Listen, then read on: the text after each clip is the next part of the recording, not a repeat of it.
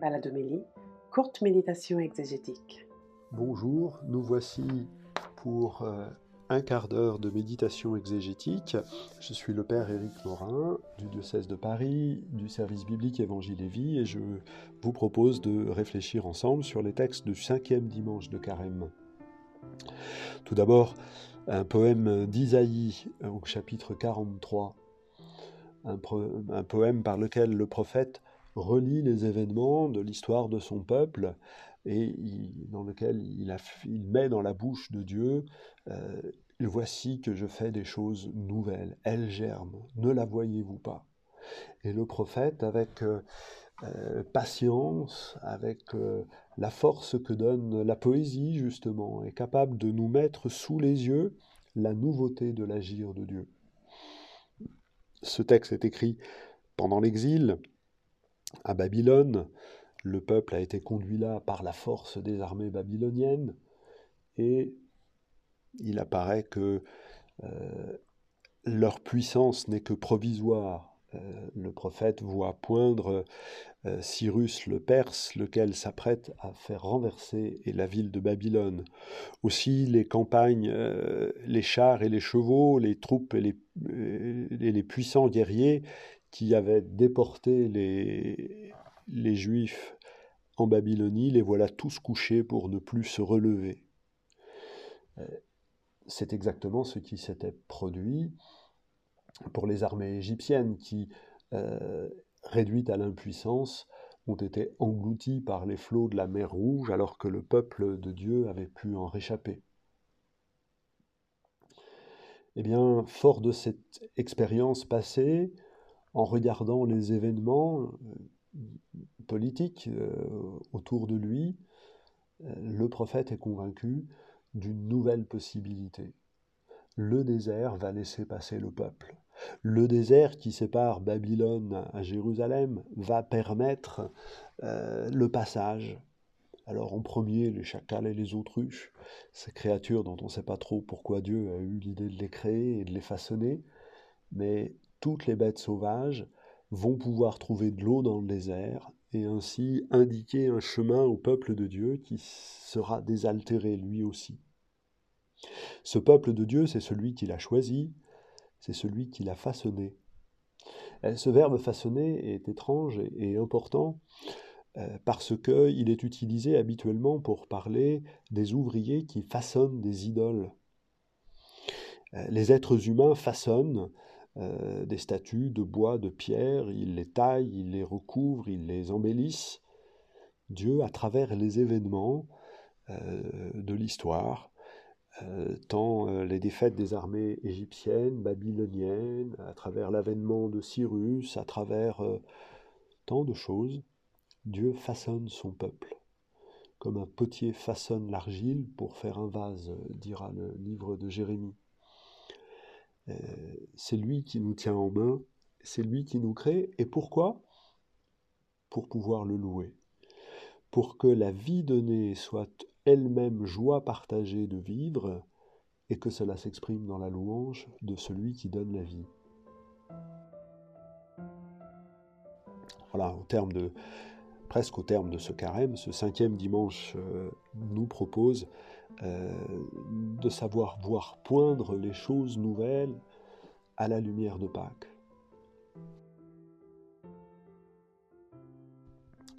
C'est ce que fait Paul dans la deuxième lecture, la lettre aux Philippiens. Il regarde son itinéraire qu'il raconte et il dit finalement tout ce que dans ce que j'ai vécu, rien n'est important. Dans ce que j'ai vécu, la seule chose qui est importante, c'est que je puisse connaître Jésus, mon Seigneur. Euh, et le verbe considérer est le verbe clé de ce, de ce passage. C'est le fruit d'une véritable réflexion, d'une véritable méditation qui lui permet de dire rien ne vaut sinon la connaissance du Seigneur. Ce même verbe est employé dans sa lettre aux Philippiens au chapitre 2 verset 5 pour dire que le Christ Jésus n'a pas considéré comme une proie à tenir à être l'égal de Dieu. Eh bien, Paul fait la même démarche. Il considère que ces titres son pédigré, comme on dirait rapidement, ce, ce, pédigré, il, il n'est pas important. La seule chose qui est importante, c'est la relation qu'il a avec Jésus. Et de pouvoir éprouver la puissance de sa résurrection et éprouver la communion que dans sa mort, Jésus a établie avec les échecs de chacun d'entre nous. Et c'est ça devenir juste. Dans cette épreuve de la puissance et dans cette communion avec les souffrances de Jésus, Paul devient juste. Pour Paul, ce qui est juste, c'est de croire. On peut faire beaucoup de choses pour Dieu, on peut faire beaucoup de choses avec Dieu. Ce qui est juste, c'est de croire. Euh, Paul illustre ça dans la lettre aux Romains au chapitre 4 avec la fameuse phrase de la Genèse euh, au chapitre 15 Abraham crut et cela lui fut considéré comme justice. Euh, ce, que Dieu attend des hommes, c'est qu'ils le croient, qu'ils le croient sur parole. Et du coup, nous sommes invités de réfléchir un peu sur la foi, laquelle n'est pas une connaissance relative, puisqu'on ne peut pas savoir, on va bien être obligé de le croire. Non, la, foi est une connaissance pleine, entière, adaptée à son objet, et cet objet, c'est la fidélité de Dieu. Une fidélité se croit, s'éprouve. Un amour se dit, on le croit, on ne le croit pas. La foi est donc bien la modalité de connaissance qui correspond à, la révélation de Dieu. Et ce qui est juste, c'est de croire Dieu quand il nous dit qu'il nous aime. Le texte de l'Évangile est fort connu, fort apprécié, qui fait du bien à entendre pendant le carême, euh, ce pardon accordé à la femme pécheresse. Euh, voilà, peut-être avons-nous des célébrations pénitentielles, peut-être en programmons-nous, peut-être irons-nous célébrer le sacrement de la réconciliation, et nous entendrons, comme cette femme, Jésus nous dire Je ne te condamne pas, va désormais ne pêche plus désormais tu ne pêcheras plus. Il faut entendre dans cette phrase de Jésus une espérance, une certitude. Son pardon nous transforme à tel point que nous ne pêcherons plus. Voilà. Mais le texte, en plus de cette euh, manifestation euh, heureuse euh, du pardon que Jésus est venu octroyer, est présenté comme une épreuve imposée à Jésus, un piège qui lui est tendu. Euh, de quel piège s'agit-il? Euh, La question est simple. La loi a effectivement prévu que l'homme et la femme pris en flagrant délit d'adultère euh, doivent être lapidés.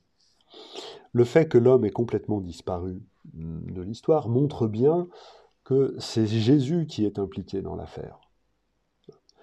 Et donc Jésus ne peut prendre que deux positions. Ou bien il dit que cette femme doit être condamnée, ou bien il dit que cette femme ne peut pas être condamnée.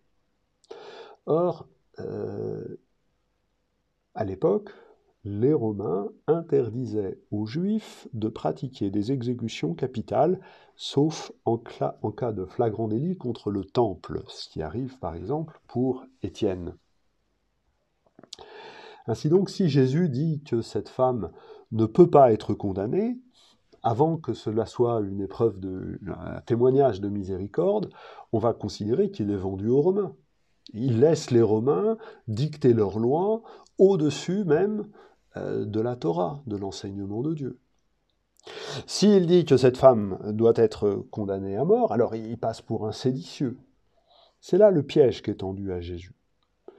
Euh, c'est pas tant l'interprétation même de la, de la loi, c'est l'interprétation sous le regard de l'autorité romaine. La peine qui est prévue euh, dans le Lévitique pour euh, le flagrant délit d'adultère, c'est donc la lapidation, qui est un phénomène de meute où l'on expulse euh, ceux qui ont commis du mal du geste même par lequel on leur lance les pierres dessus.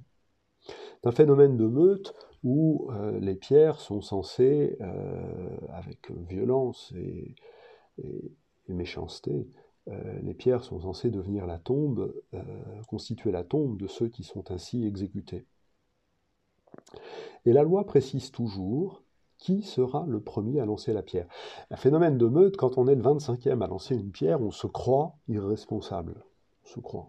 Et donc c'est vrai que le premier à lancer la pierre porte une grosse responsabilité, et la loi dit que c'est le témoin qui assume. Jésus, en posant la question de qui lancera la première pierre, Jésus pose la bonne question qui peut arrêter cette foule euh, en passe de devenir euh, une meute? Qui peut lancer la pierre euh, sur les pêcheurs pour expulser les pêcheurs Qui pourra lancer la pierre sur Jésus? Et on essaiera, dans le récit de la Passion, on essaiera de montrer que Jésus a profané contre le temple, et ce faisant, on s'épargnerait euh, le passage par Pilate. Si Jésus a profané contre le temple, a blasphémé contre le temple, alors le droit romain permettra qu'on le lapide, comme ça a été le cas pour Étienne il n'en est pas, ça ne se passera pas comme ça. Et ce texte nous aide à réfléchir que c'est pas fortuit, que la liberté de Jésus, qui, accepte euh, de s'abandonner euh, entre les mains des hommes parce qu'il sait que son Père le maintiendra toujours et le relèvera, qui va choisir d'une certaine façon le moment où ça va se passer, parce qu'on nous raconte tout le temps qu'il s'échappe sauf, euh, sauf quand il est ses manies, mais il pourrait très bien s'échapper, ce serait tout à fait possible, géographiquement. Donc il choisit le moment parce qu'il veut que Pâques soit le moment où l'on puisse, euh, soit la, figure qui va permettre de faire mémoire de sa mort et de sa résurrection. Il choisit aussi le comment, euh, souveraine liberté. Jésus ne se fera pas lapider comme on expulse le mal, comme on expulse quelqu'un. Jésus se fera crucifier, dressé sur la croix, et Jean va dire même que cette croix, cette élévation sur la croix est la première étape de l'élévation du Fils dans la gloire.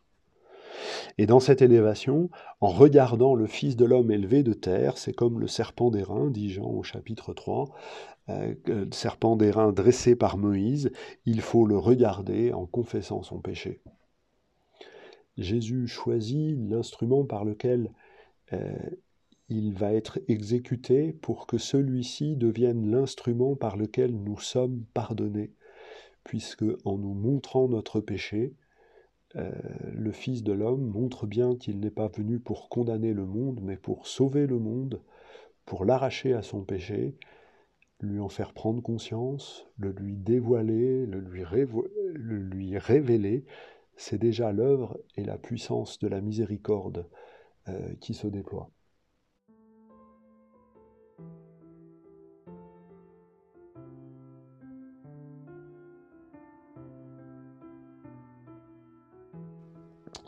Merci de votre attention, de votre fidélité. Bonne semaine sainte. À bientôt.